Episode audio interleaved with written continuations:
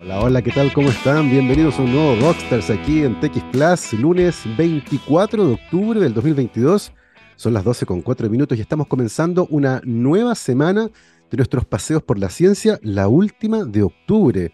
La próxima semana, el lunes de octubre que queda, es feriado y ya se nos viene con todo noviembre y la parte final del año, que siempre es una vorágine, así que afírmense.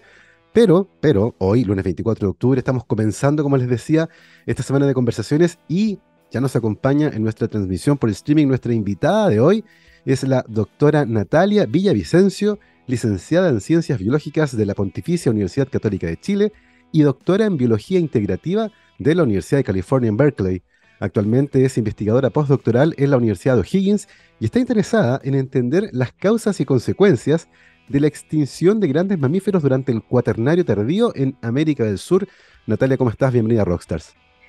Hola, hola Gabriel y hola a todos los eh, oyentes o los que están viendo en verdad. Muchas gracias Natalia por eh, conectarte a esta transmisión y acompañarnos. Eh, gracias por tomarte un tiempo en tu agenda y conversar con nosotros. siempre es importante contar con el tiempo de nuestras investigadoras e investigadores que comparten su conocimiento y su trayectoria con quienes nos escuchan. Y, al respecto, Natalia, me gustaría entender un poco cómo llegaste a estudiar lo que estás estudiando. Y para eso comencemos con tu licenciatura. Eh, tú estudiaste una licenciatura en Ciencias Biológicas en la Católica, que es una carrera bien amplia, eh, con un horizonte que va desde lo micro hasta lo macro, desde las bacterias hasta los ecosistemas enormes. Cuéntanos un poco, en primer lugar, por qué elegiste esa licenciatura en particular y con qué te encontraste una vez que empezaste a estudiarla. Sí, bueno, yo creo como pasa en general con la mayoría de nosotros que nos metemos a ciencia, parte como desde que uno es niño, como la curiosidad, yo siempre sí crecí como interesada en las plantitas, en los animalitos, eh, siempre me gustaba como más esa área, yo creo, lo que me llevó un poco a interesarme en biología, pero siempre en mente pensando en ecología siempre así como a grandes rasgos, que los parques nacionales, la biodiversidad y todo ese tipo de temas. Entonces, claro, yo entré a licenciatura en ciencias biológicas eh, pensando que quería ecología, eh, siempre. Y, y, no sé si mucho más adelantada que mis compañeros, pero como ya en primero, segundo año, cuando tuve la oportunidad de, de ayudar o de meterme a explorar más ecología, lo hice. Me acuerdo que mi primer trabajo fue en invasiones biológicas. Había un estudiante de doctorado, eh, Sergio Castro es su nombre, creo que él actualmente está en la USACH, y él buscaba ayudantes como para ir a terreno, aquí cerca en los cerros de Chile Central, por allá por San Carlos de Apoquindo, que es donde la Católica tiene una estación de estudios de ecosistemas mediterráneos. Eh, y sí, yo dije ah, como al tiro que sí, empecé a ir em, a ver cómo se trabajaba, armar mi, propio herbario y cosas de ese estilo. Em, y sí, después, bueno, la misma, em, el mismo departamento de ecología en la católica tiene un laboratorio de paleoecología. Y también siempre me interesaba lo paleo. También, además de ser de esas niñas que juntaban hojitas y plantas, eh, también yo como que juntaba fósiles, cosa que está mal, pero cuando yo era niña se sabía menos que estaba mal. Pero sí, sí, yo iba con mi hermano, me llevaba al cajón del con mi hermano más grande, y buscábamos fósiles en la roca, y él me explicaba cosas, porque él también sabía algo. Eh, entonces, claro, ahí me fui a la paleocología. Cuando pude, me fui al laboratorio de paleocología y ahí me quedé estudiando cosas más antiguas. Oye, es súper interesante eso porque efectivamente eh, la licenciatura en ciencias biológicas que hay en la católica claro, tiene un fuerte foco en, ecología. Recuerdo que me tocó alguna vez ir justamente a esa estación en eh, San Carlos Poquindo a, muestrear la vegetación de las quebradas que había en la zona. Era un día mucho calor, me acuerdo que nos isolamos todo en aquella salida de terreno.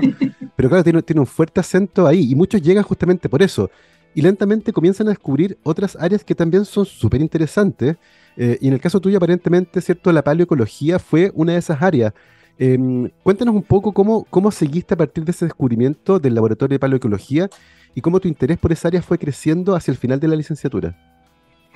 Eh, sí, bueno, ahí claro, yo entré como que en la, carrera de ciencias biológicas uno tiene que completar estos como horas de investigación, ¿verdad? Empezar a meterse a, investigar y eso culmina con una mini presentación eh, de un seminario de investigación.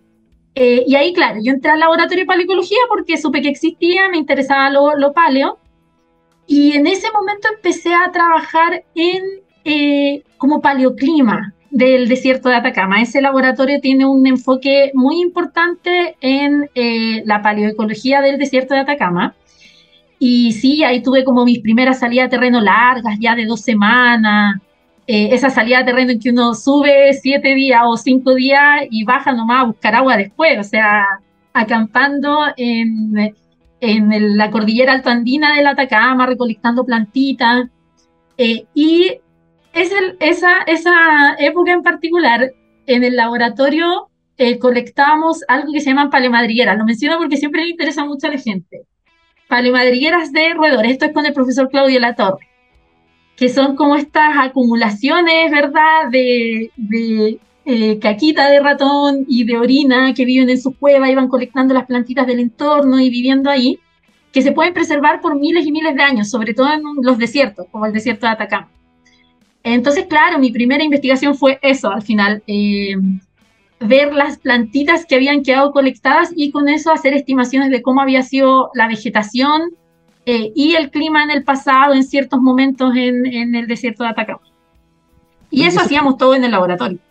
Eso es tremendamente interesante porque una observación eh, que puede parecer que tiene un objetivo, en este caso estudiar las madrigueras de animales que vivieron hace mucho tiempo, te lleva a entender otros fenómenos asociados, como entender, por ejemplo, el clima o la vegetación, o qué tan habitado estaba un lugar, qué depredadores había, si había mucha comida o no.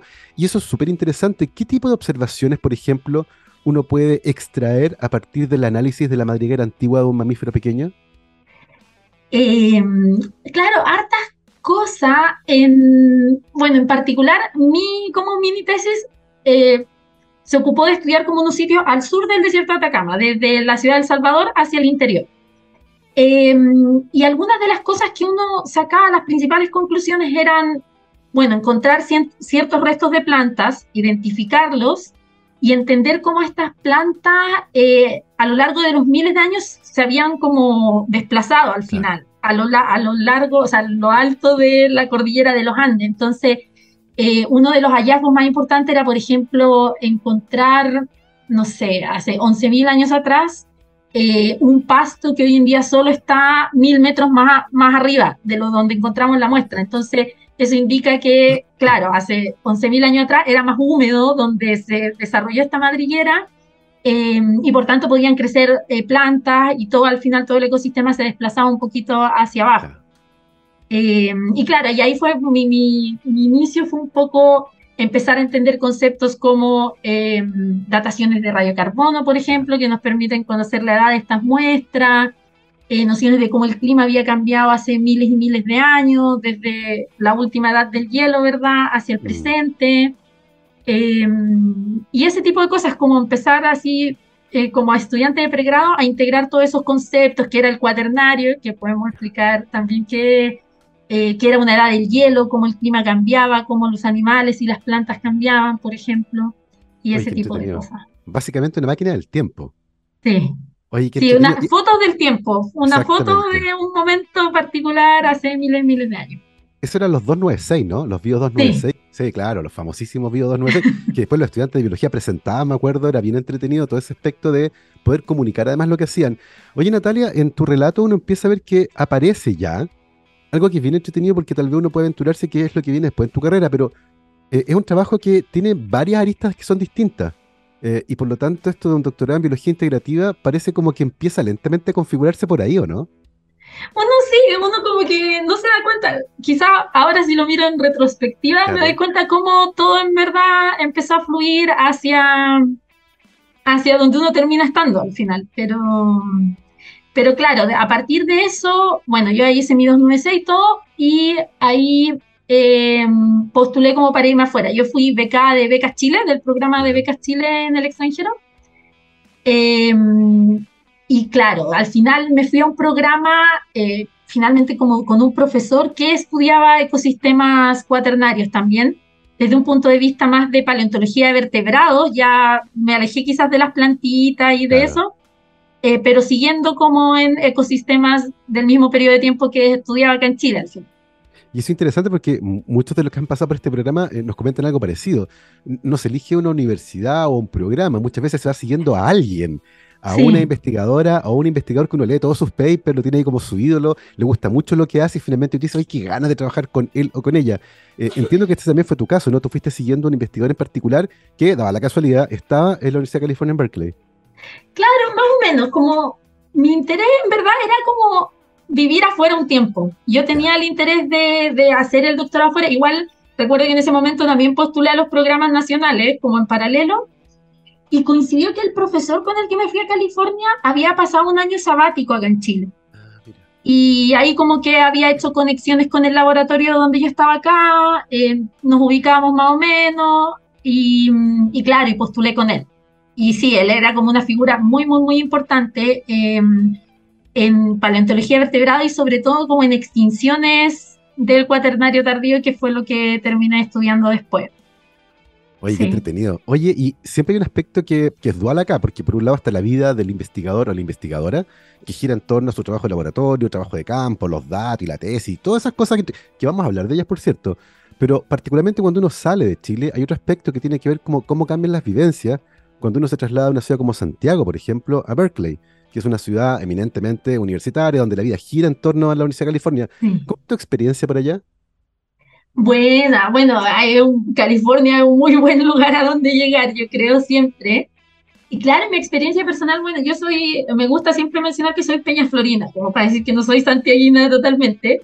Y, y, toda mi vida universitaria fue viajando de Santiago a Peñaflor. Yo estudié como el colegio, toda la media en Peñaflor, entonces fue el salto desde, bueno, Peñaflor Talagante desde ahí a Santiago, después a la gran capital.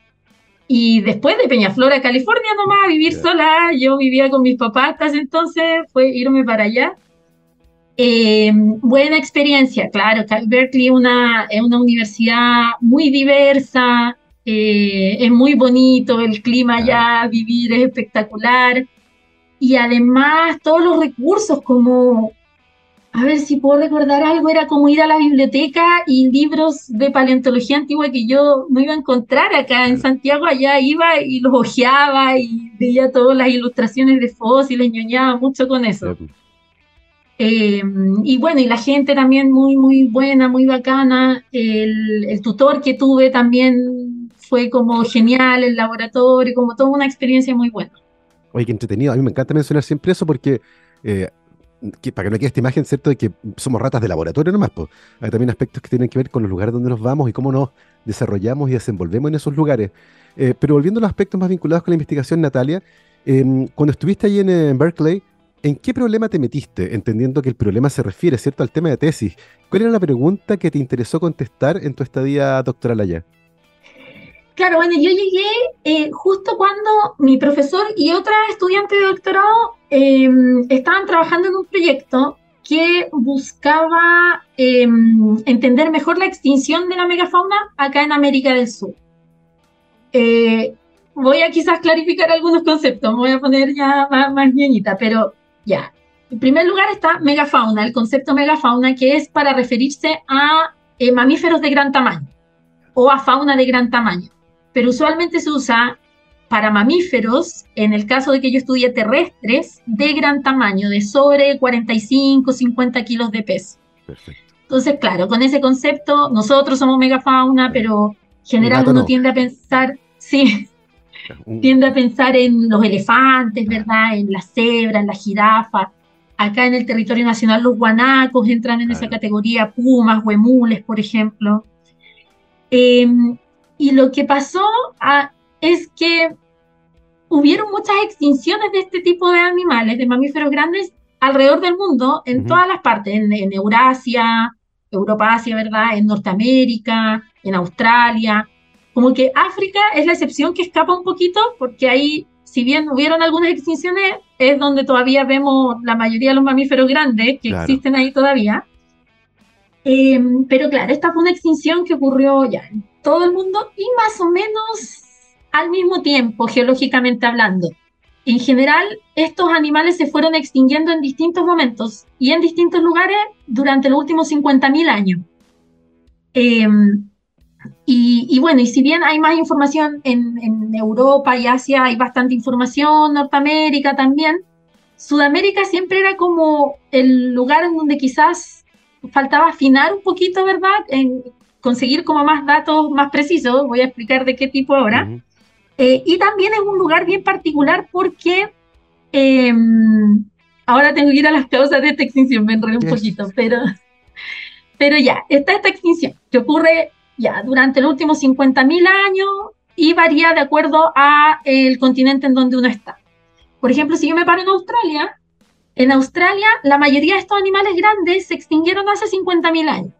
Animales grandes, estoy hablando de canguros gigantes, o sea, mucho más grandes, de 200 kilos de peso, eh, de wombats, que hoy día son chiquititos, que deben empezar con suerte 10 kilos, habían de, también de 500 kilos más, em, carnívoros grandes y todos estos animales se extinguieron ahí 50.000 años atrás.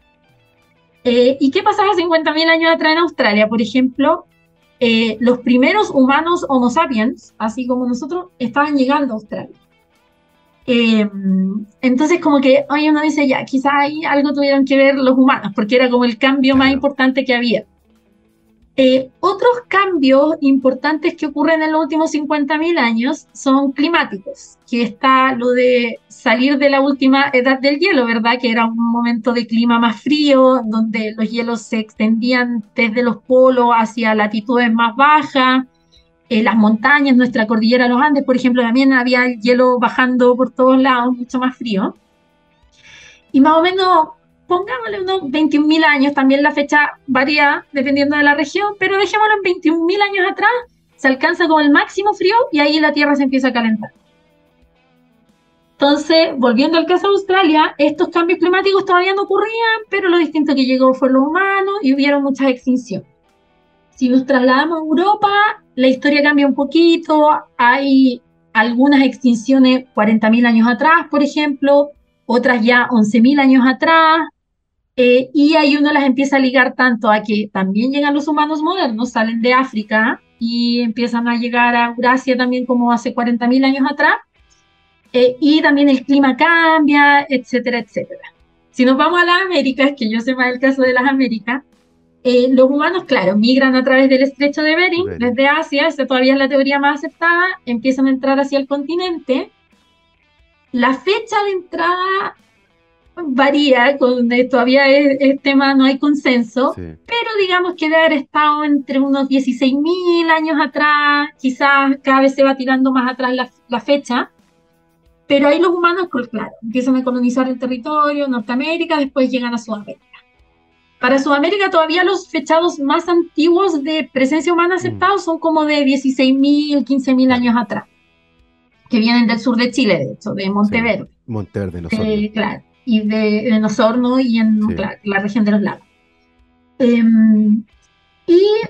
Oye, Natalia, y, en ese punto, eh, uno, uno puede concluir de tus palabras que las explicaciones con respecto a la extinción masiva de esta megafauna tiene probablemente dos componentes muy importantes. Uno, la actividad humana, ¿cierto? Los cazamos porque eran mucha comida, evidentemente.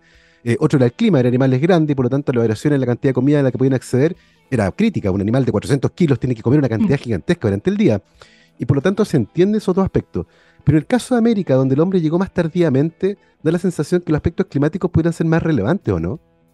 Es que esa es la gracia de América, porque, bueno, la mayoría de las extinciones suceden ya cuando el humano llegó y al mismo tiempo los, los cambios climáticos son importantes. Quizás me, me enredé un poquito pensando en el caso de Australia, que uno puede decir, ya, aquí en verdad lo único distinto fue que llegaron los humanos porque el clima todavía no cambiaba tan abruptamente.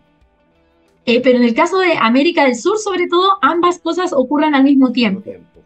Entonces representa, claro, como un escenario en donde se pueden quizás hasta testear como la sinergia entre ambas causas.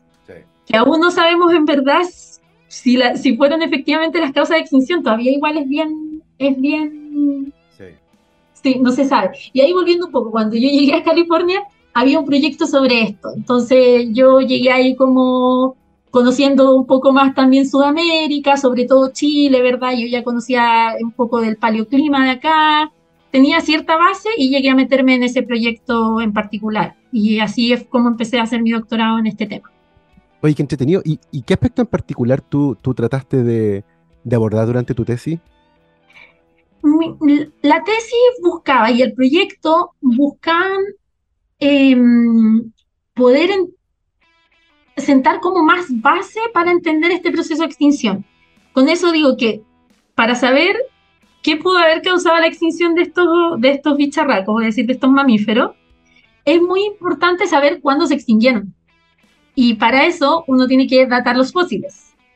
Y la técnica que se usa más en los últimos 50.000 años de historia es la del radiocarbón.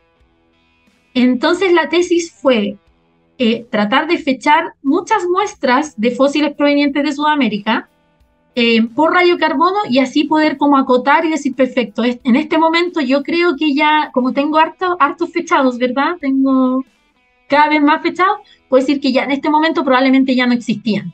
Y en este momento dejaron de existir. Claro, porque en el fondo dejaste de encontrar fósiles de esos animales. Entonces, Con, claro. hace 20.000 años atrás y después más nuevos no hay, por lo tanto uno podría decir, ok, en este lugar se extinguieron porque ya no hay más restos de ellos más nuevos. Claro. Y por ejemplo, para el caso de América del Sur, sí, varían dentro, dependiendo de la especie. En general se extinguen o desaparecen la mayoría entre 8.000 a 12.000 años antes del presente. Esa es como la ventana de extinción que, que conocemos hasta ahora. Oye, ¿y qué, qué, aparte de Sudamérica, qué fósiles pudieron estudiar de Chile, de Brasil, Argentina? ¿Era lo que había? ¿Tuvieron que buscar fósiles nuevos? ¿Cómo, cómo se hizo esa parte? Sí, mira, fue un trabajo eh, colaborativo con colegas de, de, distintas partes de Sudamérica eh, que, que, enviaban sus muestras y que se colaboraba con ellos en, en, verdad fecharlos y escribir después, llegar a las conclusiones y a los análisis y todo. Esa fue una de las formas de, de conseguir muestras. Eh, la otra forma fue eh, que yo fui a varios museos y sobre todo fui a museos en el hemisferio norte, en verdad, a buscar muestras. Entonces aquí viene otra parte de la historia que es claro, como muchos fósiles sudamericanos terminan en colecciones de Estados Unidos, en Europa fui yo, y al final fue poco ver ciertas colecciones, ubicarlas, hablar con las personas encargadas de esas colecciones y ver su disponibilidad a darme muestras, porque yo tengo, tenía que ir con un taladrito a sacar sí, un pedazo de hueso. Y digamos que los curadores tienen como pega eh, curar y proteger las muestras, por lo tanto imagino sí. que a veces era complicado convencerlos, ¿no? Sí, sí, sí. Entonces fue un poco como ver dónde habían colecciones importantes eh, o, o, con hartas muestras y también hablar con los curadores y con los que conocía a mi profesor quizás, explicarle. No, igual se muestran bien dispuestos, hay de todo, hay gente que, claro, un poco reticente quizás, pero también el fósil estando solo en un sí. museo y sin ser estudiado claro. no pierde su valor también un poco. Absolutamente. Oye, Natalia, sobre lo que dijiste, una reflexión que es re interesante ¿Cómo estamos protegiendo actualmente nuestro patrimonio de esa naturaleza? En el fondo, ¿cómo evitamos que restos que son científicamente interesantes, que cuentan una muy linda historia, salgan del país, ya sea por descuido, por contrabando, por... eh, ¿Cómo, están esos aspectos en Chile en particular? ¿Cómo los ves tú? No, o sea, actualmente la ley eh, protege bastante. Ya eh, claro, existen leyes para sacar fósiles del país, en general es muy difícil hacerlo. El contrabando y la venta tienen penalizaciones por ley.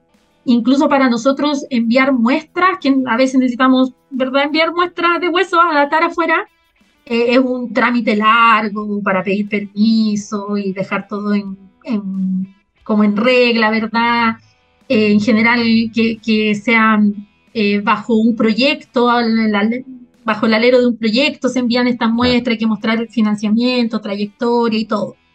Sin embargo, las colecciones que yo estudié eran colecciones que habían salido hace siglos claro, de, sí. de, América del Sur, la mayoría de ellas, sí, desde mil, de 1900 o incluso más antiguas. Entonces, claro, parte de eso fue ir por varios museos. Visité más o menos, digamos, unos cinco museos con mi Dremel, mi taladrito pequeño, sacando muestritas de hueso y después llevármelas de vuelta y analizarlas en el laboratorio. Oye, Natalia, ¿cuál, cuál es la conclusión eh, general de este trabajo que, que buscaba datar estos fósiles para tratar de entender en qué momento se habían extinguido estos animales?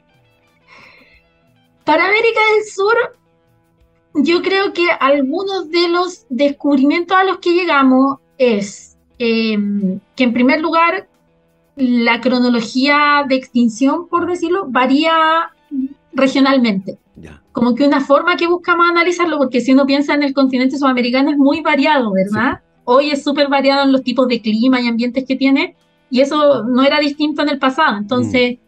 Eh, si nosotros, por ejemplo, analizábamos los registros eh, para el sur de Sudamérica, para Patagonia, eh, mostraban una señal distinta, o sea, un tiempo distinto de extinción y una relación distinta con los cambios ambientales y la presencia humana o no, a lo que mostraba el registro de la región en torno a Buenos Aires, que es la Pampa Argentina, Uruguaya y del sur de Brasil. Eh, o la región altoandina, también hicimos un análisis en la, en la región altoandina como de Perú, por ahí. Y claro, en general uno tiende a ver, por ejemplo, que las especies se habrían extinguido antes, por ejemplo, al sur de Sudamérica y en la parte altoandina, que lo que ocurrió en Las Pampas, que es el sector de Buenos Aires, por ahí, que quizá habría sido como un refugio a lo mejor. Eso es una de las cosas que postulamos. Eh, también otra conclusión es que siempre falta más información, que hay, que, que hay que seguir investigando.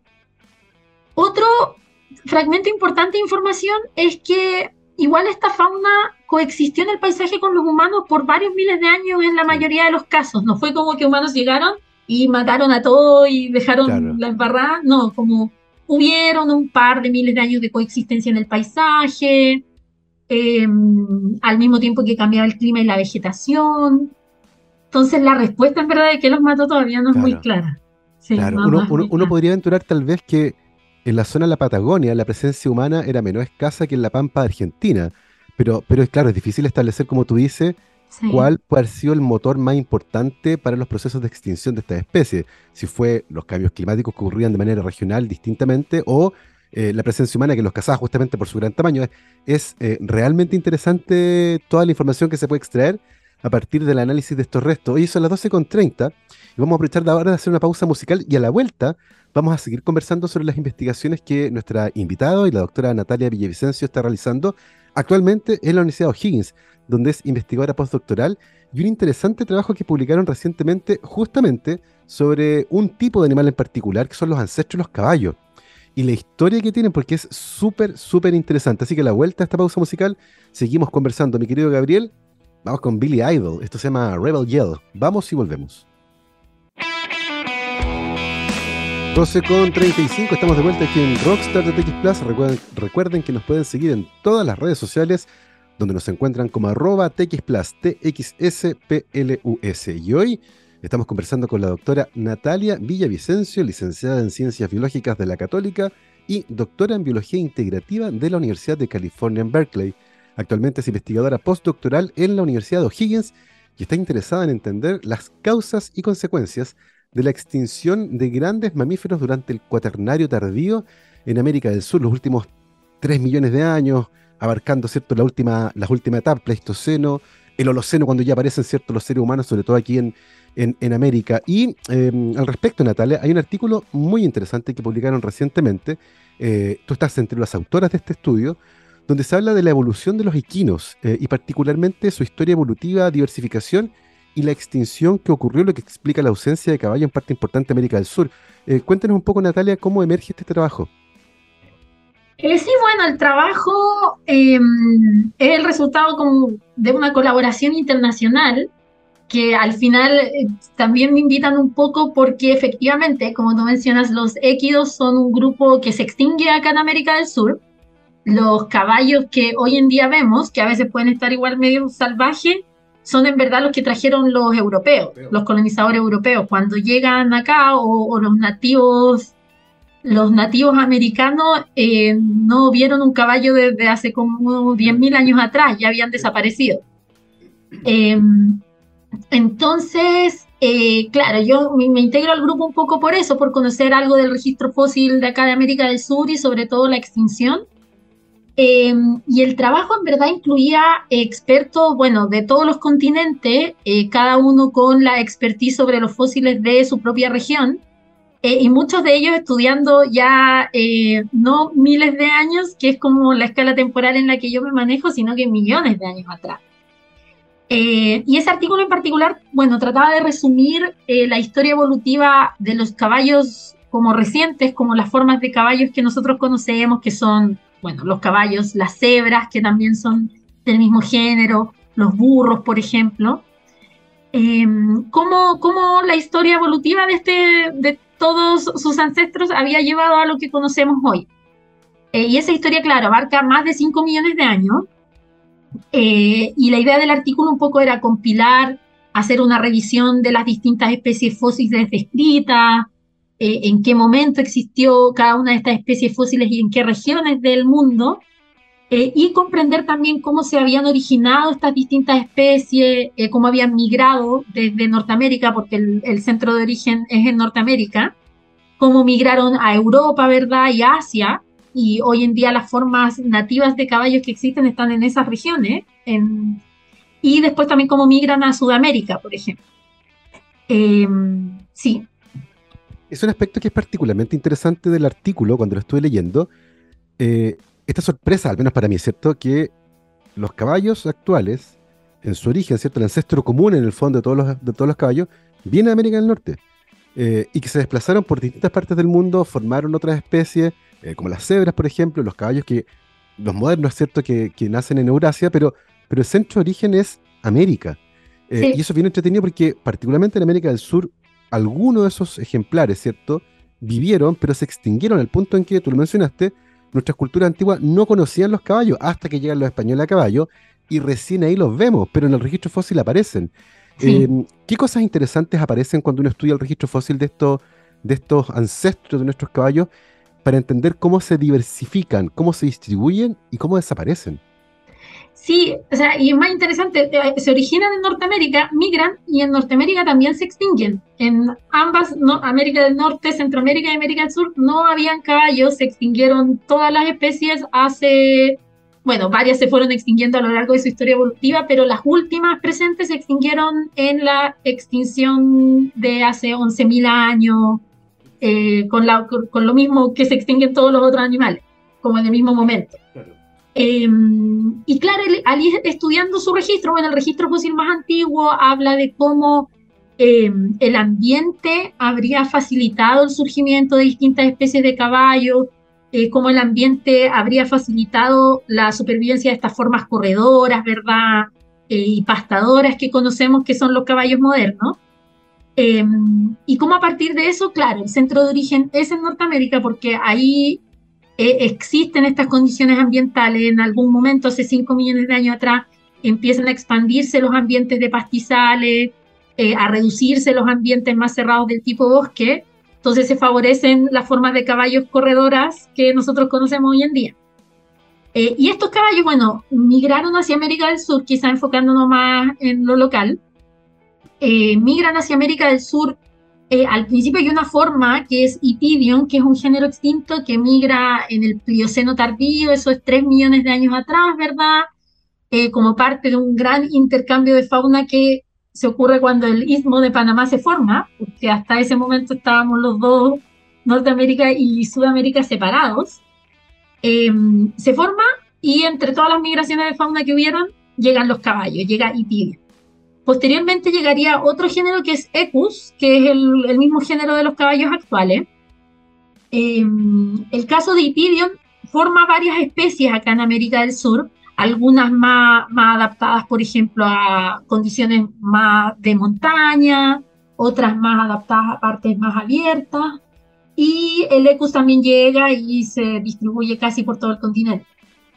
Em, fósiles de estos caballos aparecen aquí mismo yo que ahora estoy en Santiago, eh, hay uno que otro por acá en Padre Hurtado, en Santa Rosa de Chena, em, aparecen sus fósiles en distintos lugares. Em, y, bueno, y se extinguen todos como parte de la gran extinción. claro, los fósiles más jóvenes son de 11.000, 10.000 años más o menos que hemos datado. Oye, eh, Natalia, es interesante como el registro fósil, así como nos contaste tus investigaciones durante el doctorado, permiten reconstruir la historia evolutiva, también nos permiten entender cosas que, son, eh, que están vinculadas, por ejemplo, con el paleoclima y con la vegetación, porque claro, si el clima cambia y las plantas que estos animales comen desaparecen, evidentemente están condenadas a desaparecer. Eh, ¿qué, ¿Qué otros aspectos, más allá, cierto, de la historia evolutiva de estos dos géneros, cierto, podemos entender a partir de su extinción? Eh, entiendo que el paleoclima debe ser un componente importante, la vegetación también no, porque estos animales son, son herbívoros. ¿Cuánto, ¿Cuánto aprendimos de eso, por ejemplo, durante este estudio? Sí, bueno, el estudio em, hizo algo como algo muy entretenido que se puede hacer con los caballos. Es, em, y con todos los mamíferos, en verdad, pero pensemos en los caballos, es medir sus dientes. Los dientes nos dicen que comían al final, porque todos tenemos distintos dientes dependiendo de lo que comemos. Nuestra, nuestra dentición es para omnívoros em, y es muy distinta a la dentición del gato o del perro que podemos tener en la casa, por ejemplo, que son carnívoros, ¿verdad? Y lo mismo pasa con los caballos. Uno, si va y mira sus muelas y las mide, puede entender eh, si la dieta de esa especie fósil de caballo era más de pasto, por ejemplo, porque tiene unos dientes largos que están eh, adaptados para comer pasto que es súper abrasivo, entonces se van gastando con el tiempo, tienen que ser grandes, largos. Em, y, por ejemplo, habían otras formas eh, ancestrales de caballos que tenían dentición más corta, porque estaban, podían comer hojas, por ejemplo, y vegetación más del tipo bosque. Entonces, a partir de medir esas características en el registro fósil, uno puede entender qué condiciones ambientales eh, o en qué ambientes, con qué vegetación estos animales se debieron haber desarrollado. Sí. Oye, qué interesante. Y eh, imagino que el registro fósil de estos animales es complejo de encontrar. Eh, muchas veces parece ser más fácil encontrar registros fósil de animales no humanos cuando uno va a buscar, por ejemplo, el antiguo asentamiento humano, siempre y cuando esos animales formaran parte ya sea de la dieta o hubiese algunos intentos de domesticación. Eh, ¿Qué sabemos al respecto? ¿Los fósiles de estos eh, ancestros de caballo aparecen, por ejemplo, asociados a restos humanos o se han encontrado de casualidad nomás? Eh, bueno, yo puedo hablar con más propiedad del registro de América del Sur y de las dos formas. Aparecen en condiciones, lo que uno llama un yacimiento paleontológico, que es un depósito natural, que el animal cayó muerto ahí, quedó enterrado, y también en contextos arqueológicos, como justo corresponde a una de las especies que coexiste con los humanos que llegan y se extingue después, eh, también aparecen en contextos arqueológicos. Entonces, por ejemplo, nosotros trabajamos en un hallazgo que hubo en el Salar de Surire, que es en la región de Arica y Parinacota. Apareció un caballo bien completo, de hace 14.000 años de antigüedad, depositado en lo que fue un lago. Ese salar fue un lago en ese momento. Entonces cayó ahí, quedó enterrado, se murió y listo, quedó fosilizado. Por otra parte, y ahora voy a irme quizás un poquito más a la región en la, donde, que, la que estoy trabajando ahora también, en la región de Higgins, por ejemplo, hay un sitio que es Tahuatahua, San Vicente, en, en la comuna de San Vicente de Tahuatahua, que es un sitio arqueológico en donde hay, evidencia de humanos que hacían uso de esta fauna extinta y parte del menú eran caballos extintos. Era Ipidion principales, por ejemplo, una de las especies de caballo extinto. Oye, qué, entretenido eso. Eh, y, y, de pasada un recordatorio. Eh, ese patrimonio, ¿cierto? Está protegido. Eh, no hay que tocarlo, hay que dar aviso si uno encuentra algo que pueda ser interesante, ¿cierto? Pero no empezar a manipularlo. Eh, porque evidentemente es interesante poder estudiarlo para aprender más sobre el pasado. Eh, en ese sentido, Natalia, ¿cuál crees tú que es la conclusión más importante de este estudio que es colaborativo con investigadores de distintas partes del mundo, que reconstruye en este caso la historia evolutiva de los equinos actuales, ¿cierto? Pero comenzando en Norteamérica hace 5 millones de años atrás. ¿Cuál dirías tú que es la conclusión más importante de este estudio? Fue un poco bueno, igual la, importancia del estudio es como poner toda la, información como en el estado de arte actual que hay del conocimiento y ponerlo, ¿verdad?, en un artículo. Esta es la lista de especies reconocidas que vivían acá y allá, compilar toda esa información. Eh, y además, eh, un poco corroborar que el ancestro habría estado en Norteamérica y entender un poco por qué ahí y no en otra parte. Y ahí vuelvo a las condiciones ambientales. Lo que el estudio vio fue ver que efectivamente las condiciones ambientales de Norteamérica en ese momento, que no se daban quizás en la misma magnitud en ninguna otra parte del planeta, que son estos pastizales, como la expansión de, de los pastizales hace más de 5 millones de años atrás, favoreció como el origen y la diversificación de caballos como los conocemos de forma más parecida a las actuales en ese lugar las que habrían migrado después hacia otras partes siguiendo estas mismas condiciones ambientales. Eh, me resulta imposible, Natalia, no pensar en lo que está ocurriendo actualmente. O sea, la influencia del clima en la historia evolutiva de las especies es innegable. Eh, y, ha sido responsable en parte importante de la extinción de sin número de especies. Y actualmente estamos enfrentando una crisis climática que, entre otras cosas, está modificando violentamente los patrones de lluvia, los periodos de sequía, está cambiando el clima drásticamente. Eh, como una persona que ha estudiado la influencia del clima en la evolución y la extinción de especies, eh, ¿cómo ves el actual escenario con respecto a la crisis climática y el futuro de nuestro planeta? Con pesimismo, no, un poco. O sea, uno al final estudia esto, eh, estudiar el pasado es para sacar lecciones, ¿verdad? Mm. Comprender cómo los ecosistemas actuales llegaron a ser lo que son y cómo pueden dejar de ser lo que son y las consecuencias que eso puede tener y las causas detrás de ese tipo de cambio. Entonces, claro, uno mira la historia hacia atrás, sobre todo la, extinción que yo estudio, que parece tener los mismos componentes que la crisis de biodiversidad actual que estamos viviendo, ¿verdad? Que es eh, una especie, por decirlo, invasora, y en este caso que se está volviendo dominante, que es la especie humana, que llega y modifica el ambiente. Em, y que lo está modificando también como a tal nivel que el clima ya está siendo antrópicamente modificado.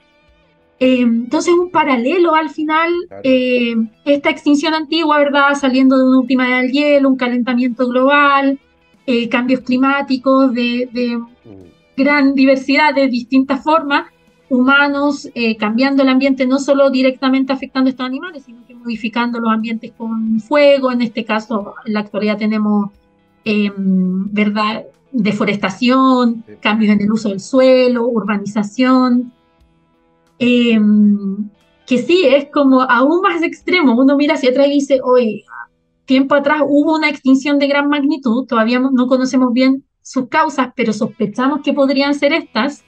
Hoy en día tenemos estas mismas causas con una magnitud mucho mayor, entonces las consecuencias pueden ser bien, bien importantes. Sí, por eso es tan importante mirar el pasado, para aprender eventualmente lo que nos puede ocurrir, sobre todo teniendo en cuenta que la magnitud del cambio es muy distinta. Eh, los cambios como los que ustedes estudian, por ejemplo, en el paleoclima, ocurrieron eh, alrededor de miles de años de, eh, de cambios, ¿cierto? Fueron muy extensos en el tiempo. Y ahora, en dos siglos, un poco menos, estamos generando cambios que son tremendamente violentos en los climas y por lo tanto, mirarse el pasado, ¿cierto? Debería ser eh, una suerte de advertencia con respecto a lo que podría ocurrir. Y creo que ahí hay un mensaje que es tremendamente potente con respecto al trabajo que ustedes han realizado, Natalia. Em, pensando en esto y pensando en tu actual, tu actual presente en la Universidad O'Higgins, em, ¿cómo vislumbras cierto, el futuro de tu investigación? ¿Hacia dónde te gustaría ir ahora? Porque hemos hablado harto cierto de los caballos y sus ancestros, megafauna ciertamente, en el caso tuyo enfocada en lo que ocurre en Sudamérica, Em, ¿hacia dónde te gustaría enfocar tus esfuerzos en el futuro? Bueno, sí, yo llego a la Universidad de Higgins eh, ligado a un proyecto en particular que son las investigaciones en este sitio de Tahuatahua, que es un sitio arqueológico con presencia de fauna extinta.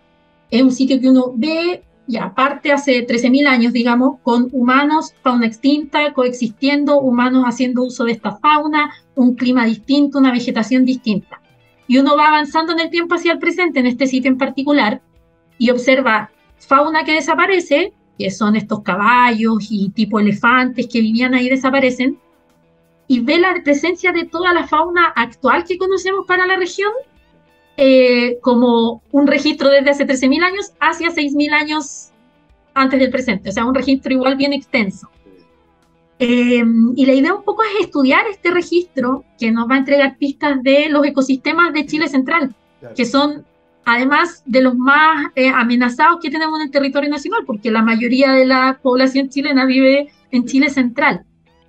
Entonces, ¿hacia dónde veo que va la investigación de este proyecto particular? Es a entender eso un poco, como fuera de la extinción de la, de la megafauna, que es importante, ver cómo este otro componente de fauna que sobrevivió a la extinción y que persiste hasta en la actualidad se vio afectada por distintos cambios ambientales, por presencia humana o no, eh, y llega a ser lo que es hoy, por ejemplo. Claro. Oye, Natalia, y en ese sentido, y sacando de la ecuación a los, a los humanos que tenemos unas capacidades que pueden explicar parte importante de nuestra resiliencia, eh, ¿qué aspectos de la fauna que sí sobrevive a estos eventos de extinción masiva son relevantes ¿Es el tamaño, la adaptabilidad, es una dieta más amplia? ¿Qué factores explican que una especie, por ejemplo, sobreviva a estos procesos de extinciones masivas? Bueno, en general, eh, la, última extinción masiva de la que he hablado tiene la particularidad de afectar principalmente a animales de gran tamaño. Y los animales de gran tamaño en general son más vulnerables a la extinción siempre, porque necesitan más territorio, porque mm, se reproducen más lentamente, ¿verdad? Los tiempos de gestación son más largos en mamíferos, eh, pensando comparar un elefante con un ratón, por ejemplo, pensando en los extremos. Entonces, en general, eh, tienden a tener más riesgo de extinción y esa es una regla ecológica general. En la actualidad, los que están más amenazados, por lo general, son los animales más grandes, los rinocerontes, los elefantes, los hipopótamos. Em, esa es una, una, una de las principales razones. Y claro, investigar este componente de animales más pequeños que sobrevivieron busca entender quizás si fueron más resilientes por su dieta o porque eran más flexibles. Son preguntas que tenemos que responder todavía a través del estudio del registro fósil. Tal cual, preguntas que esperamos puedan encontrar respuesta en el futuro a partir de esta interesantísima investigación y este sitio arqueológico que está ahí en San Vicente de Tahuatahua, en la sexta región, y que está siendo estudiado, entre otros, por nuestra invitada de hoy, la doctora Natalia Villavicencio, licenciada en Ciencias Biológicas de la Católica y doctora en Biología Integrativa de la Universidad de California en Berkeley, actualmente investigadora postdoctoral de la Universidad O'Higgins, tratando de entender el pasado eh, para aportar información sobre lo que estamos viviendo también en el presente, por cierto. Son las 12.55, pasó volando esta hora de conversación, Natalia, y te queremos agradecer la gentileza eh, y lo interesante de la conversación del día de hoy. Muchas gracias. Muchas gracias por el espacio. Eh, sí, feliz de hablar de estos temas y que la gente los escuche y ojalá los entienda. Absolutamente, muchísimas gracias. Y cuando tengan algo interesante que contarnos, felices estaremos de tenerlos por acá de vuelta. Nos vamos como siempre con muy buena música, mi querido Gabriel. White Snake para el cierre. Here I go again. Que esté muy bien, nos vemos. Chao, chao.